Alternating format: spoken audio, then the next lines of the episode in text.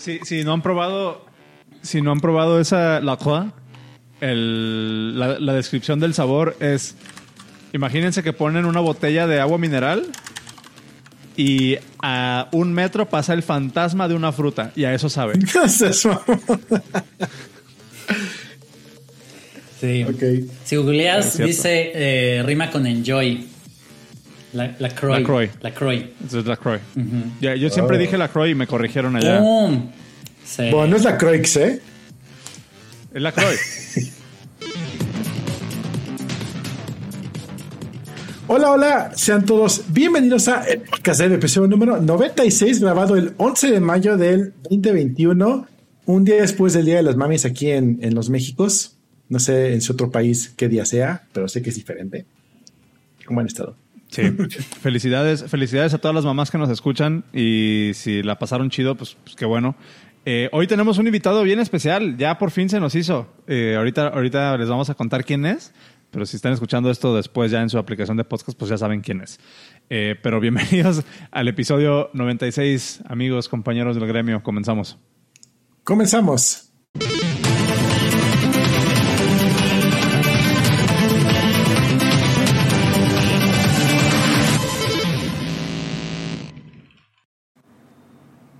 Siempre me acuerdo de antes de iniciar el, el- esta cosa, ponerle un play antes al audio porque como que se pone más rápido y luego se... Sí, viste- sí sentiste el cambio de rate, ¿no?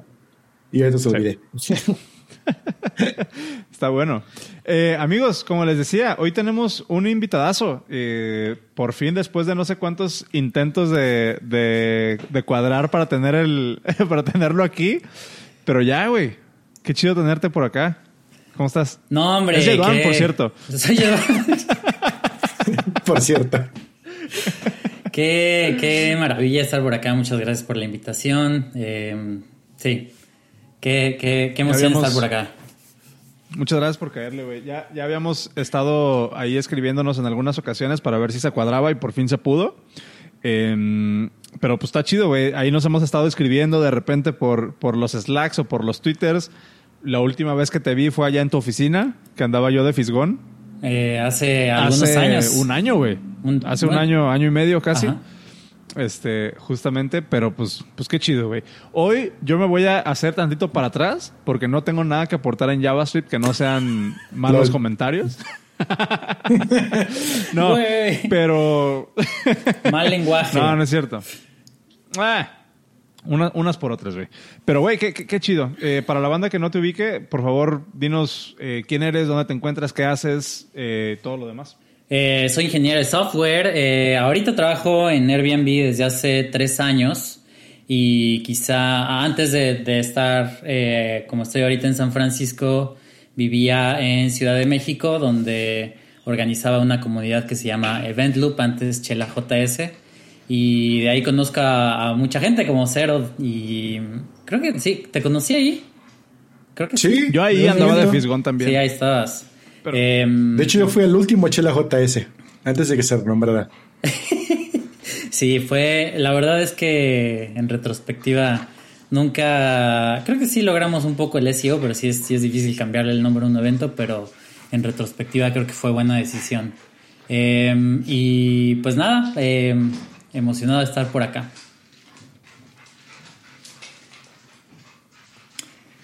Yay. No, güey, mi, mi- mi perro decidió tener fiesta, güey. Espera. Esperemos. Esta pausa comercial, ¿por quién está patrocinada, Cero? Por, por Airbnb.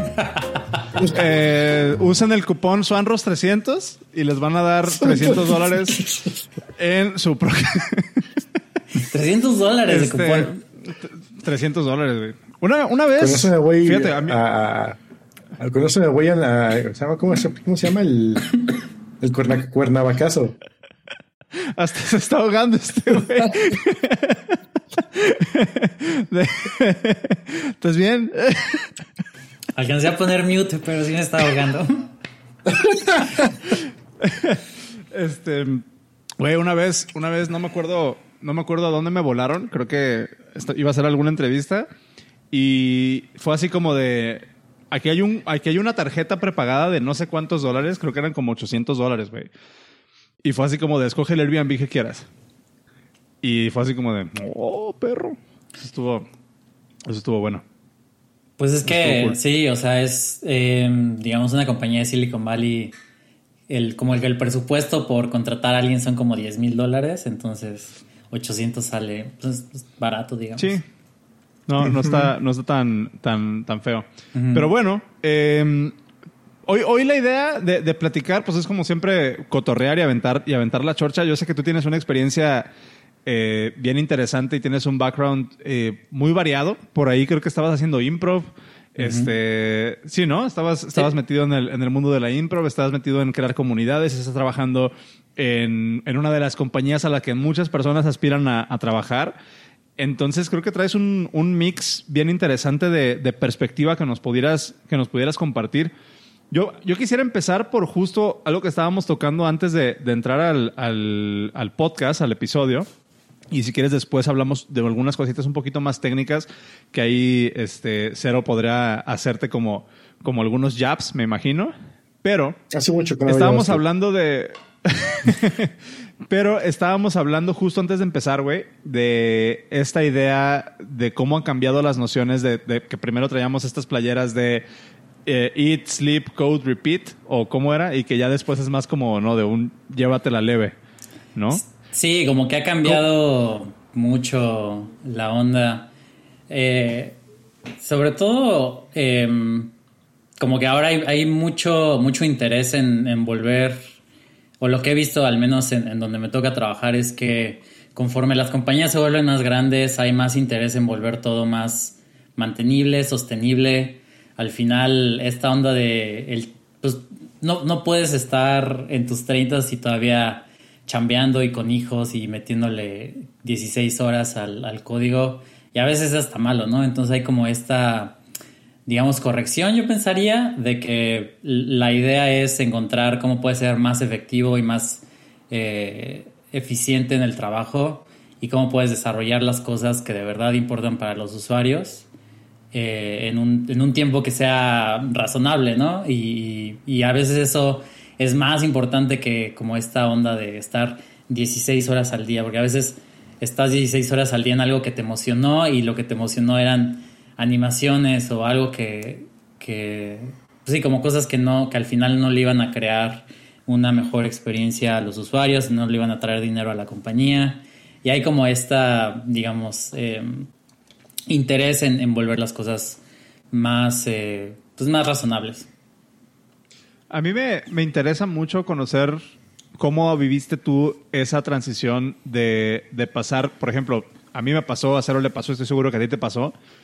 Empiezas a interesarte por una tecnología o empiezas a interesarte por un stack, sea el que sea, por una razón muy particular, ¿no? Y puedes seguir el rabbit hole hasta llegar de repente a trabajar en Airbnb, pero en Airbnb no puedes seguir persiguiendo ese rabbit hole.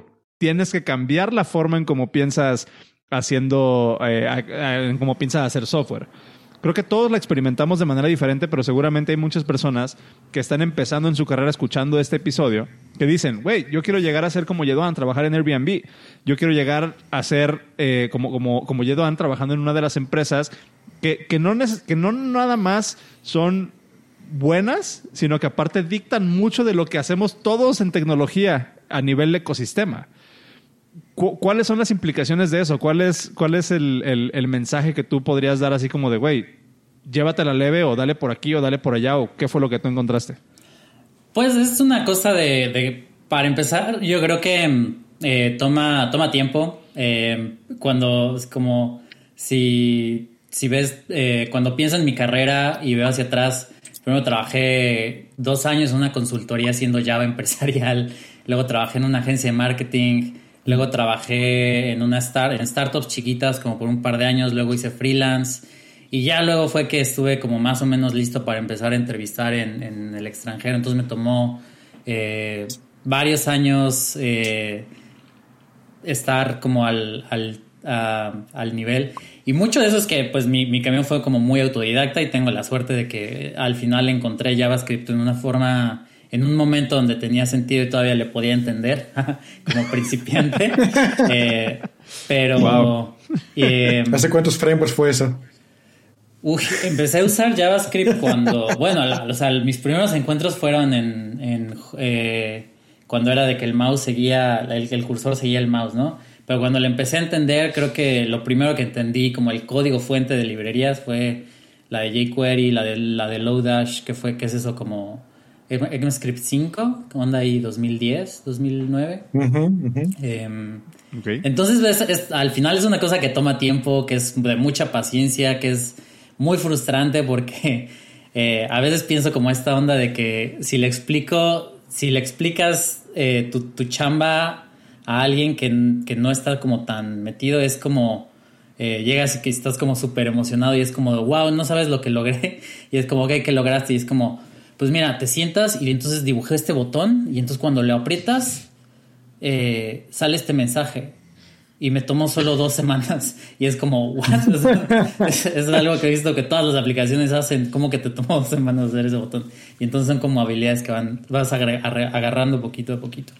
Em, sí, eh, creo que es, de paciencia y es de, de, estar em, echándole, si es, si es como de macheteo. Creo que si alguien empezara antes lo puede, puede lograr lo que yo he logrado en mucho menos tiempo, en la mitad de tiempo que yo. Pero pues sí, hay, hay mucho que es de suerte y hay mucho que es de, de, tus eh, soft skills y de, estar en el lugar correcto en el momento correcto. 100% de acuerdo. Eh, yo, yo siento que todos venimos, por ejemplo, ahorita, ahorita contaste como un poquito de tu historia y de las implicaciones de, de cómo llegaste a donde estás.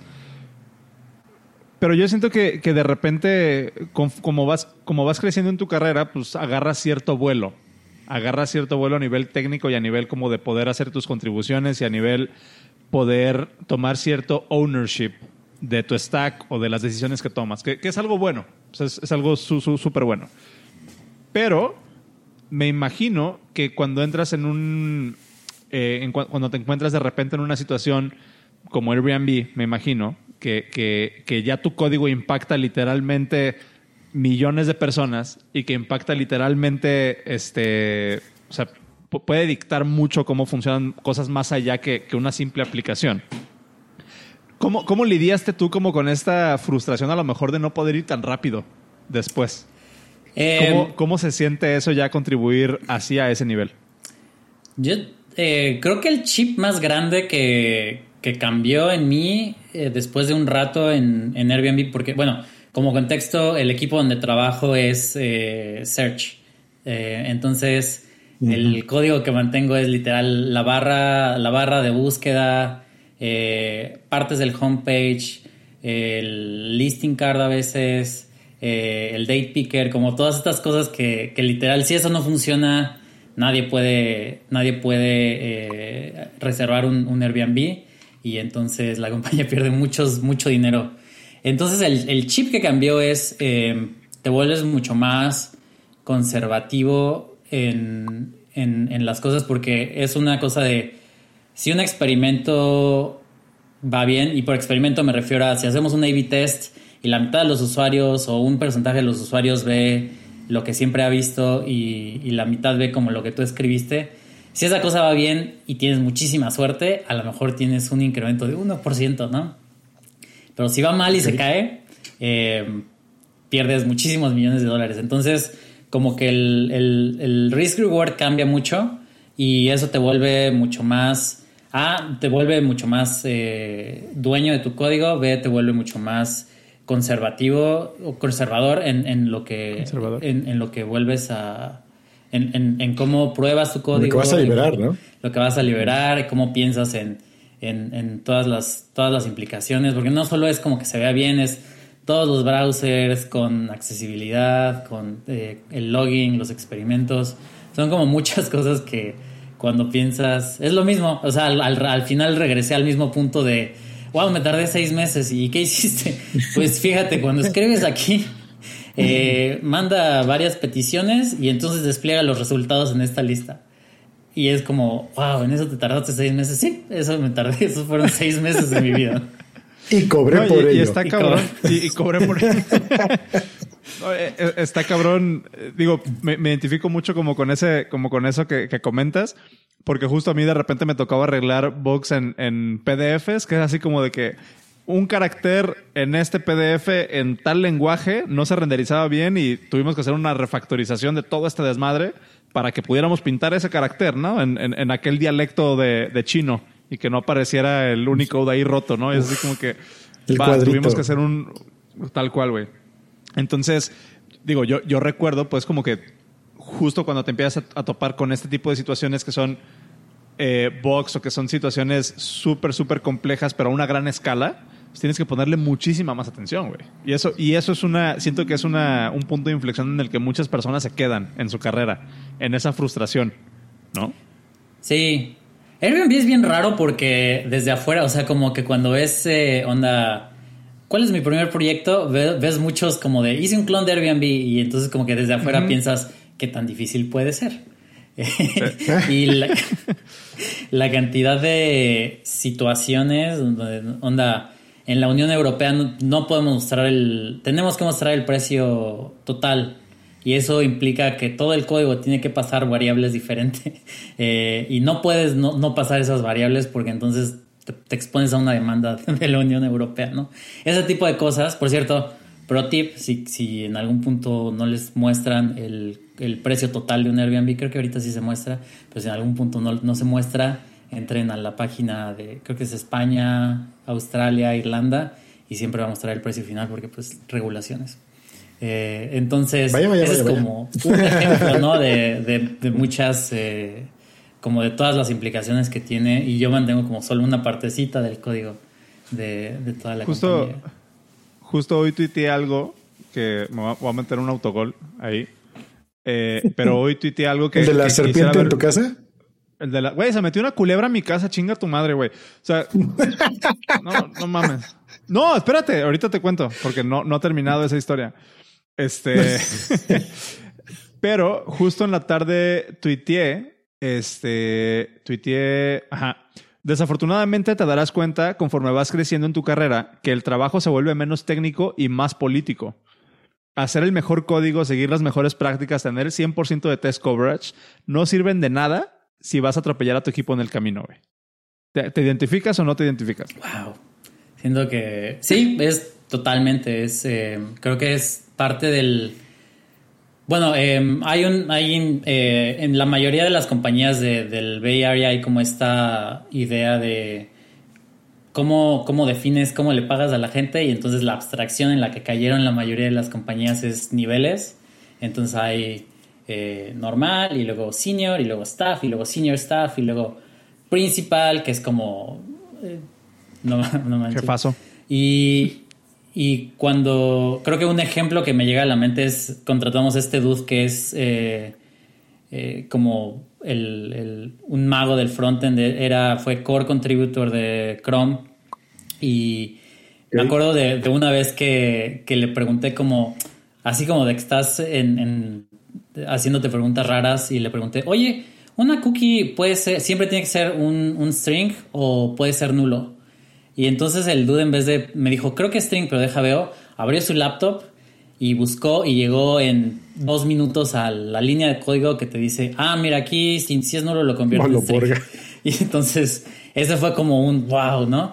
Pero cuando ves la, el, la influencia que ha tenido esta persona, obviamente es un senior staff, ¿no? Es eh, súper, eh, eh, ha tenido un impacto muy grande en la compañía y si puedes decir un antes y después de que entrara, se llama Elliot.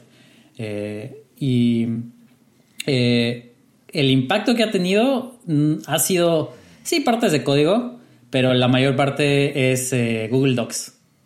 Donde dice, este es, el, este es el, la visión del frontend, esta es la visión de las herramientas, así vamos a trabajar.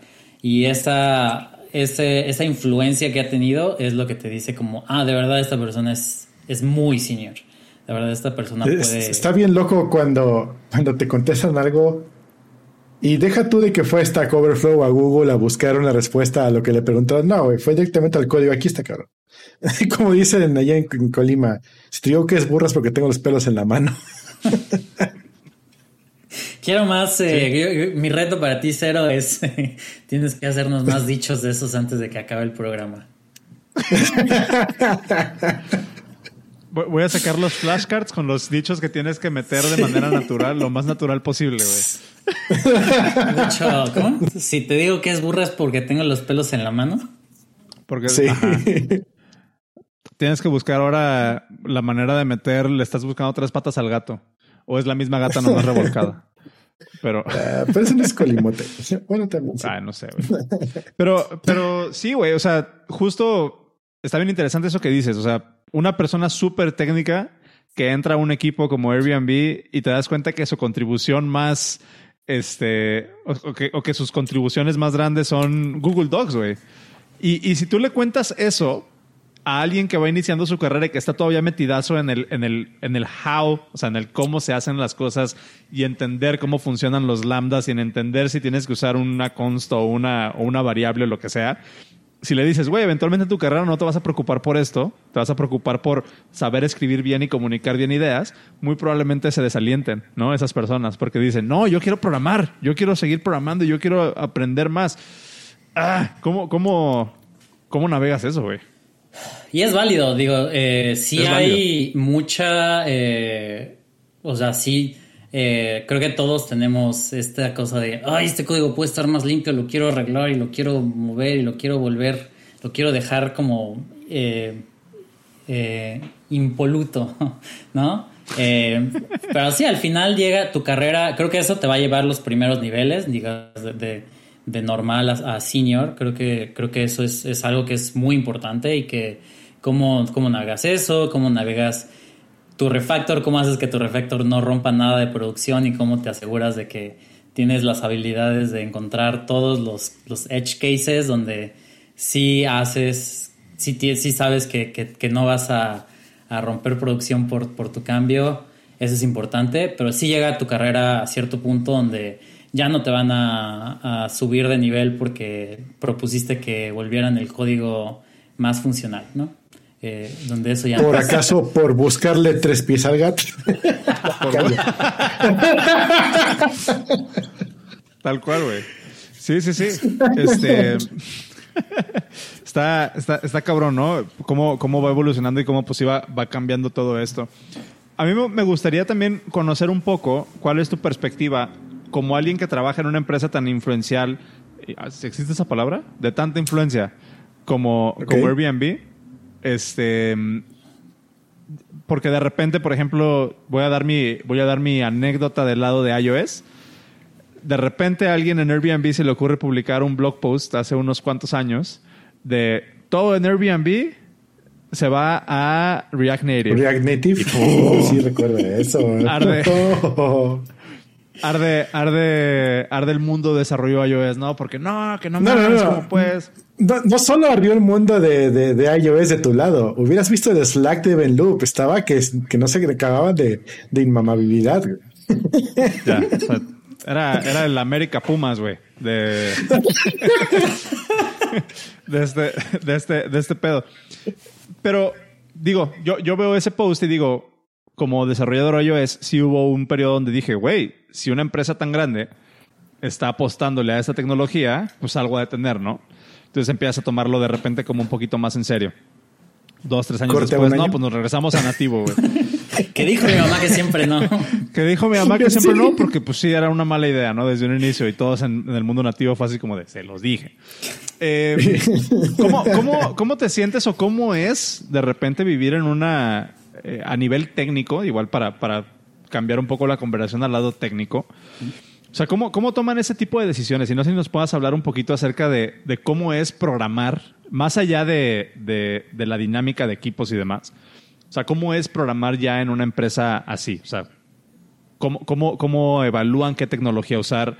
¿Cómo saben si le mm. meten TypeScript? ¿Cómo saben si le meten Vanilla? ¿Cómo saben si pueden bajar un plugin o simplemente, o, más bien crear uno internamente. No sé si puedas hablar un poquito de eso, tu experiencia y qué fue lo que más te llamó la atención al respecto. Entonces son dos partes. Una es React Native y otra es cómo evaluamos nuevas cosas. Lo de React Native es, mame. Pues mame.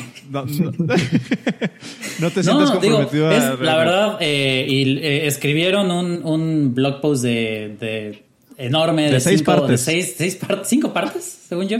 Eh, de cinco, donde, seis partes. Donde les donde explican todas las situaciones, eh, el drama atrás de ese blog post. Un día se los voy a contar con chelas, pero o en el after show. o en el after, quizá. Es, eh, fue, fue una de las conversaciones de Slack donde literal, a veces hay drama en la compañía en el Slack y ese día me acuerdo de que llegué a, mi trabajo y todos estaban metidos y es como, llegan, tráete palomitas, hay pedo aquí. Y entonces no, en el canal que, empiezan a, entrar personas a un Slack, eh, a un canal de Slack donde no deberían de estar y entonces como, wow, algo está pasando. Eh, after show, si se quieren quedar, les cuento un poco más. pero eh, como, y, al final creo que el, el, TLDR es cuando adoptaron React Native, probablemente estábamos, eran, eran, era un tema de un momento muy específico de la empresa donde no encontraban desarrolladores nativos. Había muchos, muy buen talento de desarrolladores de JavaScript que querían entrar porque acababan de publicar cosas como el, el eh, la guía de estilo y todo eso. Entonces, eh, estaba la empresa en un tema de Sí, entonces estaba la, empresa en un tema de hay muchos de JavaScript, no hay suficientes nativos, hay esta, esta tecnología que les permite a los de JavaScript desarrollar nativo, vamos a probarlo. Eso fue todo. Y al final decidieron como de, uh, eh, creo que ya tenemos suficientes de nativo, creo que ya no, y estos de nativo no, después de evaluarlo, no era buena idea. Y entonces, pues vamos a echarlo para atrás. Después de ponerle atención. Sí. Ok.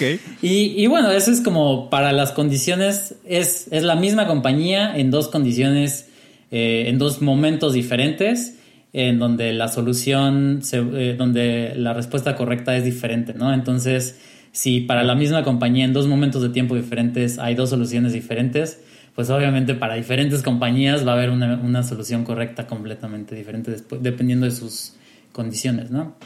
Y de su... en fin de cuentas fue una solución estratégica.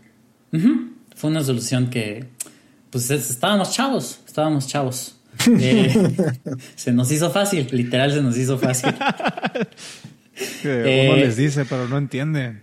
¿Y cómo, cómo, eh, cómo, cómo desarrollamos nuevos proyectos? creo que el ejemplo, el mejor ejemplo que te puedo dar es cuando yo entré había cero líneas de código en TypeScript y estaba prohibido. Y hoy a la mayoría del código, algo así como el 70-80% del código, todo el código de producción es TypeScript. Entonces, hay un momento donde decidimos como vamos a probar TypeScript. Entonces, como se hizo es, al principio lo probaron equipos, tenemos un equipo que es el de herramientas de soporte, que son las, hay como miles de, agentes de soporte y hay un equipo eh, apoyando ese, esas, esas personas de soporte eh, a clientes. Y ese equipo fue el primero que dijo, nosotros queremos probar TypeScript.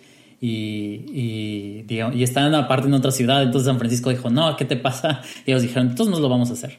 Y entonces, después de seis meses nos dijeron, oigan, ¿qué creen? Ya lo estamos probando y sí, sí funciona bien, sí nos gustó. Eh, porque antes de TypeScript se probó, ¿cómo se llamaba el de Facebook? Flow. Y terrible, terrible experiencia. Eh, las, las, eh, las, las cosas que, los errores eran así de... Lo hizo un matemático, entonces los errores eran de... Eh, Te explicaba la mónada, ¿no? Sí, la mónada algebraica, ¿no? sí, terrible. Tu expresión algebraica no es pura, chinga tu madre. No puedo pintar este botón. Y este, y al final lo que hizo eh, el equipo que estaba empujando el proyecto fue hicieron un piloto y luego se fueron a todos los incidentes. Cada que el sitio se cae o que hay una degradación del servicio, se tiene que escribir un incidente diciendo, pues empezó a esta hora, esto fue lo que pasó mal, a esta hora se hizo el merge, a esta hora se, hizo el deploy, a tal hora nos dimos cuenta, nos dimos cuenta porque fue una alerta o porque alguien nos dijo o porque eh, o no nos dimos cuenta por un mes y luego nos dimos cuenta por esto. Y luego esto sobre las cosas que hicimos para que se regresara y luego esto es lo que salió mal y esto es lo que podemos hacer para que para que eh, no, para que no vuelva a pasar. No va a pasar. Y, y entonces ese proceso de incidente te crea un repositorio de información de que ha salido mal en la empresa por meses. Eh, hay algunos que son, pues como de, ah, bueno, se cayó tal servicio, pero la verdad es que había, no sé, 500 personas lo, lo vieron en dos semanas, entonces, pues bueno, sí está mal, pero no, pasa, no, no, es nada mayores. Y hay eh, errores que es como, hicimos tal y tal, eh, borró el usuario, lo cual canceló todas las reservaciones, lo cual, y es como, regresó todo el dinero, lo cual es como, decir, una cadenita de errores que es, ha habido, ha pasado. Y, entonces lo que hizo el equipo fue, hizo un piloto y luego eh, fueron a este repositorio de incidentes y vieron como de tal, tal, tal, tal, tal. Ah, de estos, de, todo el repositorio de incidentes, los que tienen que ver con frontend, eh, tal porcentaje, eh, pues son porque el programador no, nunca consideró que esto podía ser null o podía ser undefined. Y entonces eso lo podemos arreglar con, con TypeScript. Y entonces hicieron ese, ese, ese fue el business case, digamos, lo anclaron a métricas de negocio de la experiencia va a ser mejor y sí vamos a contratar programadores más experimentados probablemente porque es una tecnología que está un poco más avanzada. Pero sobre todo las métricas de negocio, creo, creemos que esto va a ser el dinero que se va a ahorrar la compañía en, en, estabilidad y en, y, y en, calidad del servicio. Y al final esa fue la razón por la cual lo aprobaron. Ahí dijiste algo bien interesante que creo que remata mucho el punto que estábamos tocando hace rato, güey. Uno como desarrollador siempre, por ejemplo, a mí me caga, me caga, me caga que hay realmente personas desarrollando software que tienen esta idea de que tu código debe de ser self-documenting, ¿no? O sea, que debería de poder entender tu código nada más leyéndolo y no necesitas poner comentarios. Y mucha gente se va con, o sea, toma eso de manera literal. y lo que escuchan es, no pongas comentarios porque eres muy chingón. Eso es lo que escuchan, ¿no? Entonces, mucha banda tiene esta idea justo como de, no, yo soy developer y mientras mi código sea bueno, no necesito hacer nada más en mi infraestructura. Entonces, vamos a poner eso por un lado. Por otro lado, de repente sale TypeScript y todo el mundo empieza a, tomar como que esta actitud de, ah, vamos a utilizar TypeScript, vamos a mejorar esta tecnología, lo que sea. Puede ser TypeScript, puede ser Swift, puede ser Kotlin, lo que ustedes quieran, ¿no?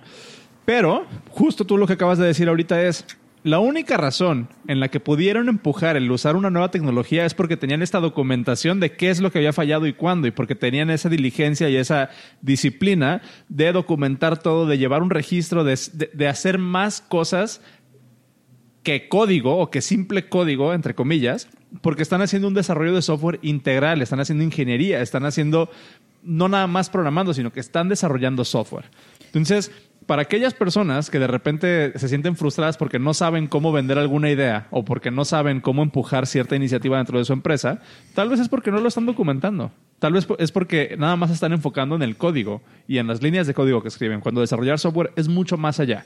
¿no? Entonces, creo que, creo que eso, eso recalca muy bien lo que tú acabas de decir, güey. Sí, uno podría argumentar honestamente que nuestro producto no es el, el sitio y las aplicaciones, que el producto es más bien el proceso que, de ingeniería y de desarrollo de producto que crea esas aplicaciones y que crea ese sitio y que los mantiene eh, mejorándolos.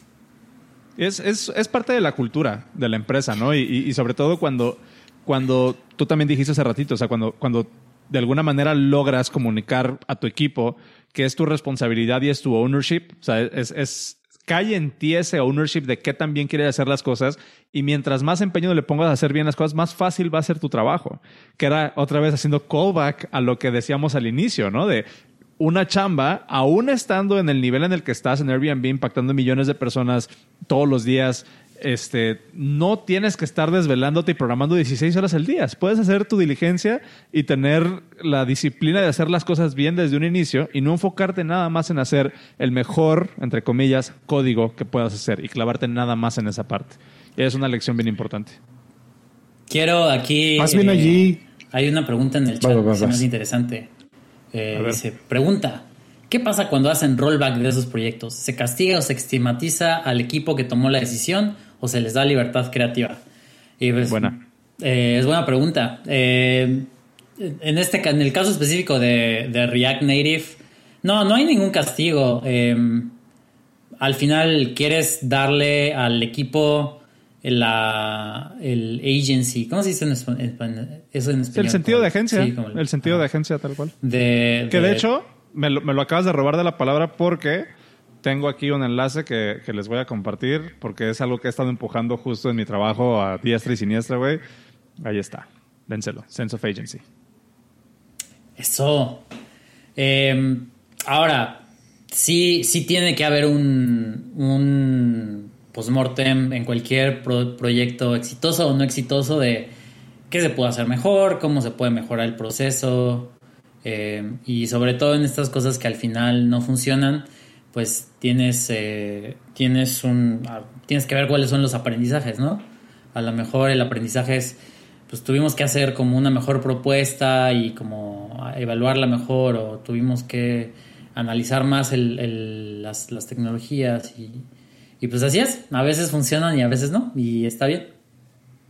Sí, se, van, se van creando pues justo como estos eh, fallbacks, ¿no? De, de que yo, yo, siempre les digo y es a lo, mejor digo lo, comparto y lo he dicho en algunos episodios, o sea, la, la, idea o por lo menos mi idea de, de ahora que me dedico a manejar gente es crear un ambiente en el cual las personas que están a mi cargo se sientan con la libertad de experimentar y de cometer errores, porque es la, es la mejor manera, creo yo, para crecer profesionalmente, cometer errores. Y mi único trabajo es asegurarme de que no sufran, entre comillas, las consecuencias de esos errores, pero que sí tengan la responsabilidad de aprender de ellos. Ese es el, esa es la, la línea en la que yo manejo a mis equipos. Diste en un punto muy importante y ambos dos lo que dijeron Creo que algo que puede identificar una buena empresa para trabajar es que sea un lugar donde puedas cometer errores y esos errores no te hagan, o sea, yéndonos hacia el punto de vista de, PM, no es un error, es una oportunidad de mejora, ¿no? Eh, una buena empresa es un lugar donde tengas esa libertad de cometer errores y además una buena empresa es donde te empujen a experimentar cosas. Y en este caso, bueno, tú lo dijiste, Swan Ross, en, tu posición que tienes, igual yo lo mismo que hago en el trabajo, procuro darles a mis chavos un lugar donde puedan experimentar, romper algo y que no pase nada, ¿no? Ahí está Sandbox, para eso es, ¿no? O vamos a producción, no jalón, no importa, tener el rover listo. Em, y también lo que dijo Hedman, que eh, hicieron, tomaron una decisión estratégica hacia cierta dirección y llegaron a un punto y dijeron, compa, esto no está sirviendo, o bueno, tuvimos una mejor idea ahora, o tenemos el recurso necesario, pivotemos, ¿no? Entonces, eh, no hay por qué casarse con una idea por más mal que esté, solamente porque ya llevas un montón de tiempo invertido, güey, ves más tiempo tirado a la basura, a fin de cuentas. Y tener esa libertad es un buen indicador de, un, buen lugar para chambear. Es, es el clásico sunk cost fallacy. ¿no? Que eh, se le conoce acá en el rancho como aventarle dinero bueno al malo. Que es así como de, güey, si ya, si ya estás, este, o sea, si ya te diste cuenta que no funciona, una, la, una, o sea, que la razón para no cambiar eso es que ya tienes un chingo de tiempo o dinero invertido ahí, es una muy mala razón. O sea, si ya sabes que no funciona, si ya sabes que estás cavando hacia abajo, güey, en vez de cavar hacia arriba, digo, no se puede cavar hacia arriba, pero... ¿Cómo no en Los Simpson? bueno, ¿cómo salimos eh, cavando? Pero, pero, pero justo, o sea, no se trata de eso, se trata de tener, uno, el sentido de agencia que decía Yeduan, para poder tomar decisiones y hacerte responsables de ellas, pero también para saber cuándo, cuándo dejar de, rascarle los huevos al tigre, ¿no? Como dicen también, digo, ya, ya este es el programa de bichos, Ya, ya, este es el, ya, ya, ya estamos en tíos aquí, ¿no? Eh, pero sí es, sí es bien importante.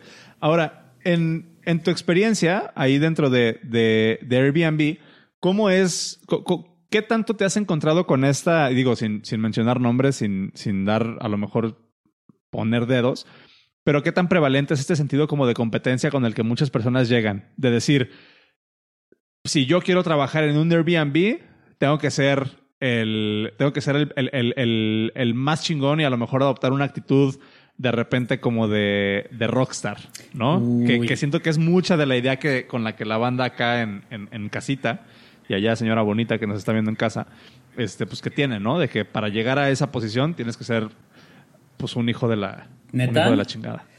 Bueno, no sé si es algo que nada más creo yo, güey. A lo mejor me estoy ventaneando y estoy quedando como payaso aquí, pero no sé.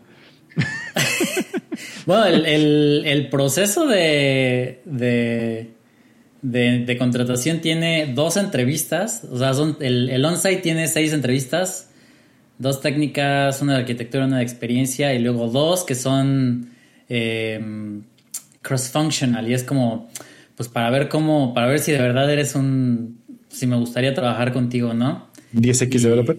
Sí, no, es para ver si eres tus valores, literal, para ver si tus valores se alinean con los de la empresa.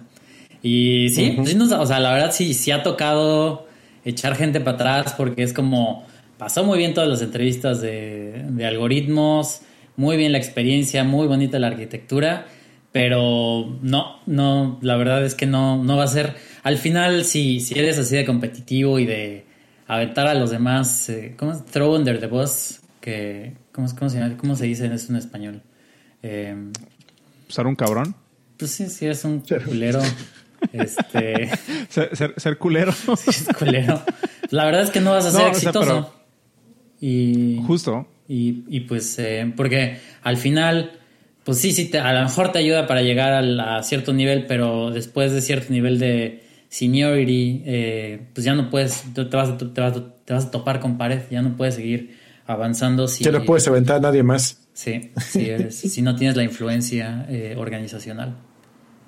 Sí, eso, eso, eso, eso es bueno. Eh, pues, pues digo, creo que, creo que la experiencia de trabajar en, en, eh, en Airbnb te ha, abierto también como muchas otras oportunidades más allá como de, de, pues de, en lo que chambeas, ¿no? O sea, ¿cómo has visto de repente a ti en tu carrera profesional que te ha beneficiado trabajar Airbnb? O sea, puede ser experiencia, puede ser perspectiva, puede ser a lo mejor, no sé, oportunidades de estar aquí en el podcast Dev. Esa es como la más importante, la cantidad de, de, tweets que me fabean nada más porque trabajo en Airbnb es, es, importante y es algo que... Em, vamos a ver. Sí, pues, o sea, sí es diferente. O sea, al final es una de las razones. Migrar nunca es fácil. Vamos a poner, o sea, yo vivía muy cómodo en Ciudad de México. Tenía muchos amigos, muchos de los cuales están aquí en el chat o van a estar escuchando esto tenía mi familia allá, tenía, este, pues vivía cómodo, ganaba bien. Y, y, cuando llegué aquí fueron pues un par de años de, que no, no, te sientes en tu lugar y no encuentras eh, amigos y la chela no sale, no sabe igual y no saben hacer tortillas. Migrar nunca es fácil y al final como me lo justifiqué es bueno, si trabajo dos años aquí ya puedo trabajar donde se, se me hinche mi gana. Y, y tuve la suerte de que pues sí me gustó la compañía y ya voy a cumplir cuatro años en unos meses. Entonces, ajá. La, la, la, idea original de irte sí era como justo esa estrategia como de decir, pues me voy, me sacrifico un rato y obtengo de alguna manera cierto social credit, ¿no? A lo mejor como para ya después moverme a donde yo quiera si entiendo bien. Pues a lo mejor era como, esa es parte de cómo haces las, la, la, matemática, ¿no? Porque al final, pues sí es algo pesado, ¿no? Eh, dejar a, toda la, todos, todo tu grafo social, la gente está haciendo arrancones en la calle, la, la renta es cara y sí, al, al, final, pues sí, sí llega a pensar de, bueno, pues si no funciona, pues ya, ¿no? Como que cobro más caro en donde, cuando me regrese, ¿no? Pero pues, al final, pues sí, sí funciona. Eh, y... sí crees que ha valido la pena todo ese sacrificio de, mudarte? Totalmente, creo que sí. Eh, ¿Cómo pienso en el desarrollo de software? Sí es muy diferente. Eh, ¿En qué sentido? Me gustaría explorar esa idea en particular. O sea, ¿qué, te cambió de Airbnb o qué te cambió esta experiencia que, que, ya sabes que no lo vas a volver a hacer cuando regreses a México o que te vayas a otra compañía? Hay temas muy técnicos como onda, cómo funciona performance y cuál es el valor y cómo hacer A-B testing y cómo hacer eh, cambios grandes eh, y cómo hacer esos experimentos. Cuando entré no tenía idea y ahora es como, ah, bueno, pues cambiamos el CDN y la manda a la mitad y entonces es, como que eso ya, ¿no? Eh, y cómo hacer accesibilidad, no tenía idea cuando entré y ahora ya como que ves un diseño y ya tu cerebro empieza a, pensar en, todos estos temas, ¿no? en cómo un poco del, del lado técnico, lo pienso que es como el, la, la, forma o el punto donde diferentes personas, diferentes ciudades piensan que una banqueta está terminada es diferente. Eh, y entonces es como pues en un pueblito donde yo, donde yo vivía eh, de chiquito, pues, no había banquetas, ¿no? Era como nada más el poste estaba a la mitad de la, de la calle.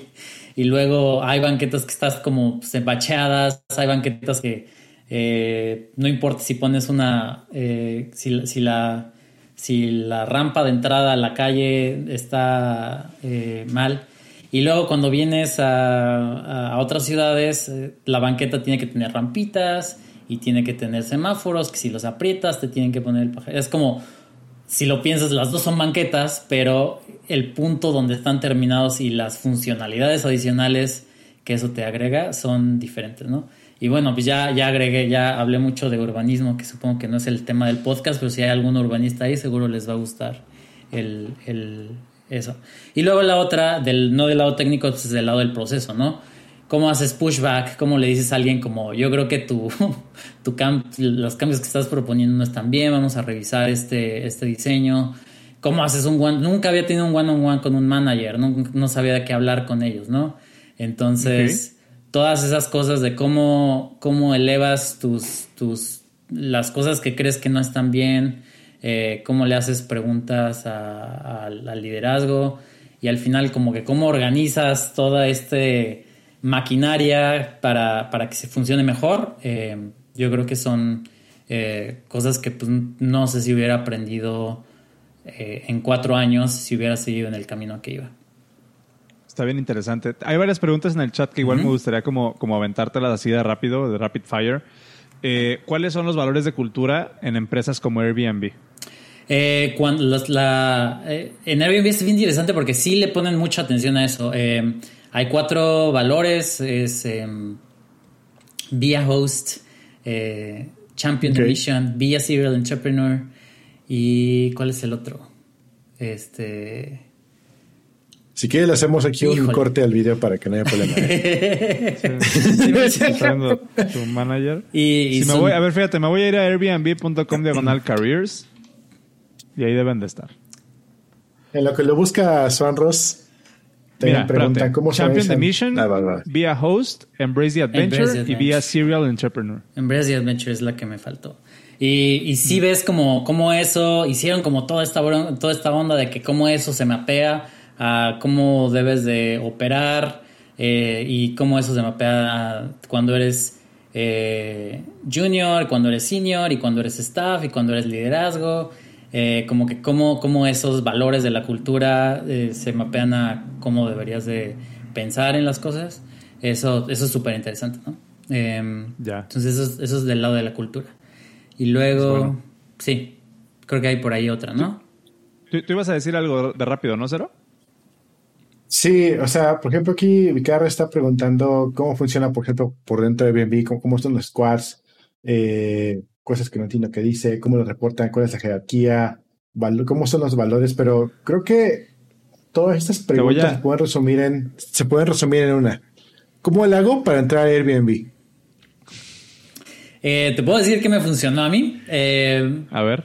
Me hice amigo de, de, un dude que entró antes que yo. Ah, siempre funciona.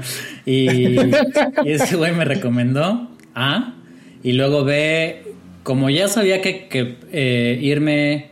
Bueno, ya había venido a San Francisco y no funcionó y me regresé, ¿no? Y eso es como, como que me dio. Al final me endeudé, fue una terrible experiencia, eh, pero me dio como muy buena idea de qué funciona, qué no funciona qué, eh, qué es lo que se espera de, un ingeniero y hasta cosas culturales, ¿no? Y, y luego lo que hice fue cada seis meses aplicaba, cuando me escribían los reclutadores, les decía, ah, pues sí, vamos a hacer el, el proceso. Y entonces primero fui a Stripe y me batearon durísimo, y luego fui a Facebook y me batearon durísimo, y luego vine a Airbnb y ya no me batearon. Y entonces ese es el proceso, ¿no? Como que no conozco a nadie que haya pasado entrevista a la primera. O quizás sí, no sé. Pero sí, es, bien difícil pasar entrevista a la primera. Em, Eso está chido. Eh, pregunta también, Vic, ¿de qué hablas en los one-on-ones? O no sé si nos puedas explicar para, para personas que a lo mejor nunca han tenido un one-on-one o que no saben qué es un one-on-one, qué es, por qué es importante y cómo ha aportado a tu carrera, güey. Eh, un bueno, al final, si piensas en, creo que eh, una pregunta interesante es como, ¿para qué sirven los managers? Y la Para nada, güey. para ser el Para jefe. hacer un podcast. Para ser el jefe. Para hacer un podcast. Eh, la respuesta a eso normalmente es tema de tienes que, bueno, alinear los temas organizacionales, eh, ver que el alcance que tiene el equipo tenga sentido con los recursos, pelear por los recursos, contratar gente, pero también eh, es mucho de desarrollar a las personas y entonces eh, los one-on-ones tú le dices a tu manager qué necesitas para, para, para seguir creciendo. Y a veces Tal eso cual. se ve como necesito más tiempo porque no voy, o sea, la meta que tengo no, no da. Y a veces se ve como necesito este problemas más difíciles porque ya me aburrí. Eh, y, y así se ve. O a veces, sí, entonces creo que ese es como el tema de. Creo que ese fue también otro como gran switch, ¿no? Era como. Mis primeros one-on-ones me sentaba con el manager y era como de, pero si estás contento, si hice todo esto. y, y luego. y luego era. Sí quedó bien, señor. Sí. Oiga, patrón. Sí. Sí, igual ahí de, de, de mi perspectiva, la, la tarea de un manager para un one-on-one es justo, ni siquiera, yo, yo la, la regla que pongo es, no vamos a hablar de trabajo, vamos a hablar de cómo estás, güey. O sea, no me interesa el proyecto, no me interesa el deadline, no me interesa nada. ¿Cómo estás tú? Es un temperature check de, de la persona, ¿no? Porque es, es, la, la persona lo, lo importante en esa, en esa situación. Entonces, sí puede ser como bien incómodo las primeras veces que tienes un one-on-one de este, de este tipo, sobre todo si no estás acostumbrado a decir, ay, es que me siento apurado. O sea, si vienes de una cultura de, de- del yes, sir, Total. ¿no? Y de repente llega tu manager y te dice, oye, güey, pero estás chambeando mucho, ¿no? Bájale. Sí. te quedas así como de, ¿what? pero, es, pero es cierto, güey. O sea, el, el rol del manager es que estés, que estés cool. Em, ah, hay otra, hay otra, pre- otra pregunta aquí de Hippie, güey. ¿Cómo les fue los primeros meses de pandemia? Ahí estuvo medio turbulento y rodaron varias cabezas, güey. Sí. ¿Cómo lo viviste Siento tú? que este es más Y para también, el- y también cómo, cómo es ahorita. O bueno, si quieres aventártela en el, en el after chido. En el after show. Hay Pero- parte que es para el after, hay pero- parte que es. eh, nunca me había. Esa es otra que, pues, pues sí, ¿no? Eh, cosas que, que creces. Nunca me había tocado estar en, en, en recortes de personal. No es, no es divertido. Eh, se fueron. Se fue el 30% algo así del- de la compañía. Muchos de ellos mis amigos. Y es horrible, es horrible. Eh, y sí, nos tardamos como par de semanas en... en- es, es raro, es, es como eh, cuando, cuando gana el candidato que no querías, ¿no? Este, sin hablar de política. Este, pero eh, sí, po- podemos hablar de más detalles quizá eh, después. Creo que la cosa que me gustó es pues cómo lo manejaron al final, creo que fue súper, eh, súper... eh, chido. onda- Loable. Vamos Loable, a sí. A, a pesar de que pues la compañía había perdido como una buena parte de sus, de sus ingresos, de todos modos se tomaron el tiempo de, de ver pues cómo los mandamos bien y cómo les ayudamos a conseguir más chamba y, y todo eso. Sí Bueno, estuvo. sí. Hicieron un directorio, ¿no? De ex Airbnbs y ahí podías entrar como a la carroña, literal. Sí, sí, literal, como. Sí. Oye, ¿y, Sí, güey, y- y está- cómo es hoy en día la- el trabajo en Airbnb? Eh, ¿Sigue siendo on-site? ¿Ya es remoto? Perdonando bien súper desconectado de todo eso. Sé que por ahí publicaban algo oficial, pero la neta es que no me acuerdo. No sabemos. Hoy la- las, las oficinas siguen cerradas. Eh, y pues ya yo, mucha gente, la verdad, eh, ya ni vive en California. Entonces, yo creo que si tuviera que apostar, le va a costar trabajo a la compañía eh, Regresar. regresar completamente. Ya dijeron que no va a ser obligatorio hasta buena parte, hasta bien entrado el 2022. Eh, y pues ya en 2022 pues, pues veremos, ¿no? Pero ahí es donde estamos. La verdad es que hay partes, o sea, teníamos oficinas bien bonitas, ¿no? Entonces, sí. Güey, las oficinas de Airbnb son las oficinas más bonitas de alguna startup en el que est- he estado, güey. Bueno, startup, ya no, ¿verdad? Pero, pero sí las oficinas de Airbnb están bien chidas, güey. Sí, y teníamos comida orgánica, este, deliciosa todos los días.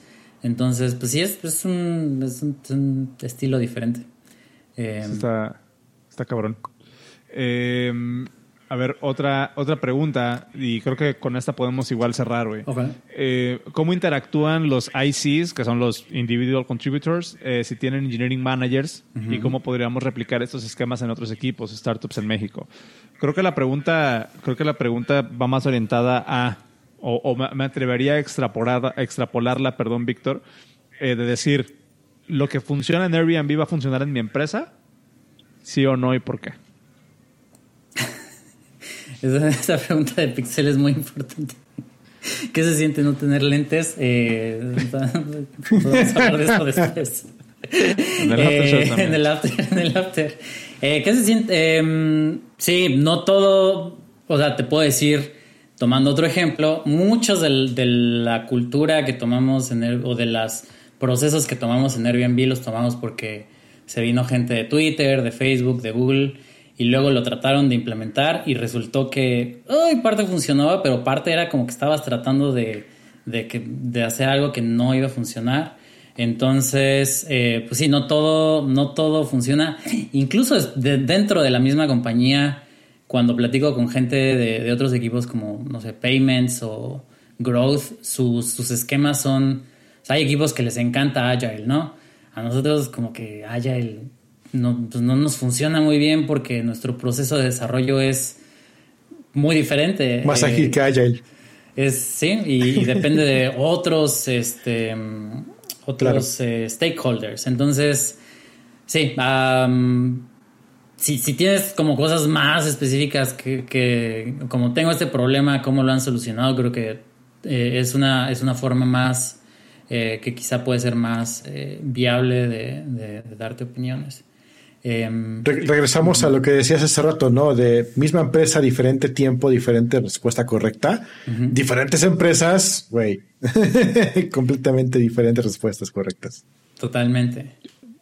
Yo, la, cuando, tenemos este tipo de discusiones a nivel técnico, muchas veces, no ni, siquiera a nivel organizacional, pero a nivel técnico, yo les digo, o, o más bien mi idea o mi filosofía es, pues dude, o sea, somos un equipo de ingenieros, hay que ingeniárnoslas. Está bien ver cómo lo resolvió alguna otra compañía o alguna otra empresa, está bien tomar esa inspiración. Yo en lo que sí estoy muy en contra es en adoptar exactamente lo que le funcionó a tal otra empresa, ¿no? Porque tal otra empresa tiene sus propios incentivos, tiene sus propios objetivos, sus propios ideales, sus propias formas de, de ver las cosas y a donde quieren llegar, ¿no? Entonces, no, o sea, en un grupo de ingeniería, hay que ingeniárselas para encontrar una solución. Hay que encontrar, no busques una solución general para un problema particular. O sea, no, o sea, entiende qué es lo que quieres hacer, a dónde quieres llegar, cuál es tu situación y a partir de ahí construye una solución. ¿no? Pero, Por eso me gustan frameworks. Pues, Exactamente. pero, pero, pues sí, no, no, no, se queden como con la idea de, ah, tal empresa le funcionó usar React Native, vamos todos a usar React Native por seis años. Que eso pasó. Este, y a veces, bueno, ahorita quizá podemos hablar de eso después, pero a veces los, los, eh, las razones por las cuales se publica eso es, son bien raras, ¿no? Eh, es pura política, güey. Eh, es como, no, pues es que mi manager me dijo que me, me hace falta como este pasito más y entonces pensé que si hacía este blog post de cómo le hacemos para resolver tal problema, pues igual y me toca un aumento de sueldo. Pero nada más lo usan, como que lo hacen ver como que lo resuelven muchas, eh, muchos equipos y a lo mejor es un par, ¿no? Entonces, sí hay que tener mucho en cuenta cuál es el problema que quieres resolver para entonces eh, ver. Eso. Sí. Eso es pura guerra fría. Amigos. No, es pura guerra fría, pues también. es, es pura guerra fría donde eh, ok, punto que haya sido empujado por una persona, como dijo Yedwan, eh, para subir un blog post para llenar algo, yo qué sé, ¿no? Pero no dudes que hay empresas que están publicando X y Y cosas solamente para ver cómo su competencia reacciona. Y eso está bien interesante. Bueno, sí, ya está muy. dice, Justo como dice, lo de Spotify. Eh, Spotify, para los que no tengan el contexto, es muy famoso porque sacó este blog post ultramamador de no, aquí somos squads y equipos independientes y cada quien tiene la posibilidad de hacer sus tribus y contribuir y somos cool, ¿no? Y, resulta que, que, no, o sea, que sacaron el blog post, hicieron su fanfarria, no les funcionó, pero no publicaron el blog post de ah, siempre no. Entonces se, queda eso ahí en.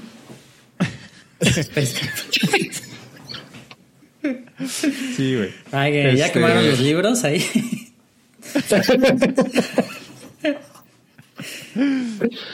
Está bueno. Pues listo. Eh, ¿Qué les parece si nos vamos despidiendo? Eh, no sin antes decirles que mañana hay Meetup del podcast dev, meetup.elpodcast.dev.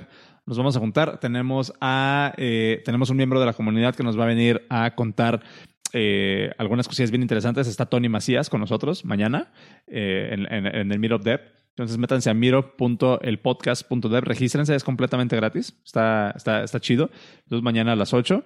Y eh, pues tenemos el newsletter también, el newsletter.dev sale todos los viernes a las 5 de la tarde con pues, los enlaces de los que no alcanzamos a hablar en el, durante el episodio. Váyanse y nos quedamos en el after show, pero no sin antes pues despedirnos de ti, Yaduan. Por favor, recuérdanos dónde te encontramos. Eh, algún gol que quieras meter de tu comunidad, de tu, no sé, lo que quieras, dónde das improv, dónde te depositamos. ¿Qué pedo? El improv murió en, en la pandemia. ¿Cuál es tu OnlyFans? Hay, hay por Zoom. Hay, de hecho, he hecho improv en StreamYard, pero eh, no se los recomiendo. Eh, y Es, este, es lo que estamos haciendo ahorita, ¿eh? O sea, tal cual.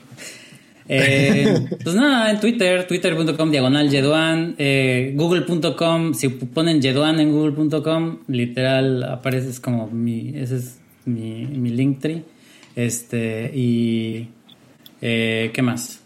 Pues sí, ya. eh, sí, no tengo Un, nada un último pensamiento para, para esta persona que está en la escuela ahorita aprendiendo JavaScript, escribiendo sus primeras líneas de JavaScript. ¿Qué le recomiendas, güey? Ya a nivel, a nivel técnico. Creo que la Hola, cosa que más me sirvió es cuando te dé curiosidad algo, eh, irte al código fuente y ver si puedes encontrar por cómo funciona y por qué está pasando. Y al, prima- al principio empiezas con librerías chiquitas como eh, Lodash o como utilerías. Estas, los React Hooks creo que son bien buenos para aprender como qué está pasando atrás. Y luego eh, más, más y más y más. Eh, y creo que eso es lo que más me funcionó como en términos de entender bien el lenguaje y, y las librerías y por qué no instalar ninguna librería nunca. Yay. Chingón. Chingón, güey. Muchísimas gracias. Eh, Cero, ¿algo que, que agregar? Lo que dijo Yeduan, no te dicen librerías. Listo. Ya está, amigos. Pues nos quedamos en el after show. Eh, vayan a premium.elpodcast.dev si quieren escuchar el after show. Vamos a contar mucho chisme. Este va a estar, va a estar chido ahorita. Y pues nada, nos vemos mañana y nos escuchamos el próximo episodio, el próximo martes. Muchas gracias a todos. Cuídense, un abrazo. Y aquí en el after show les platico lo de la serpiente que se metió a mi casa. Este, y todo el chisme de lo que hablamos ahorita. Entonces, nos vemos, amigos. Bye.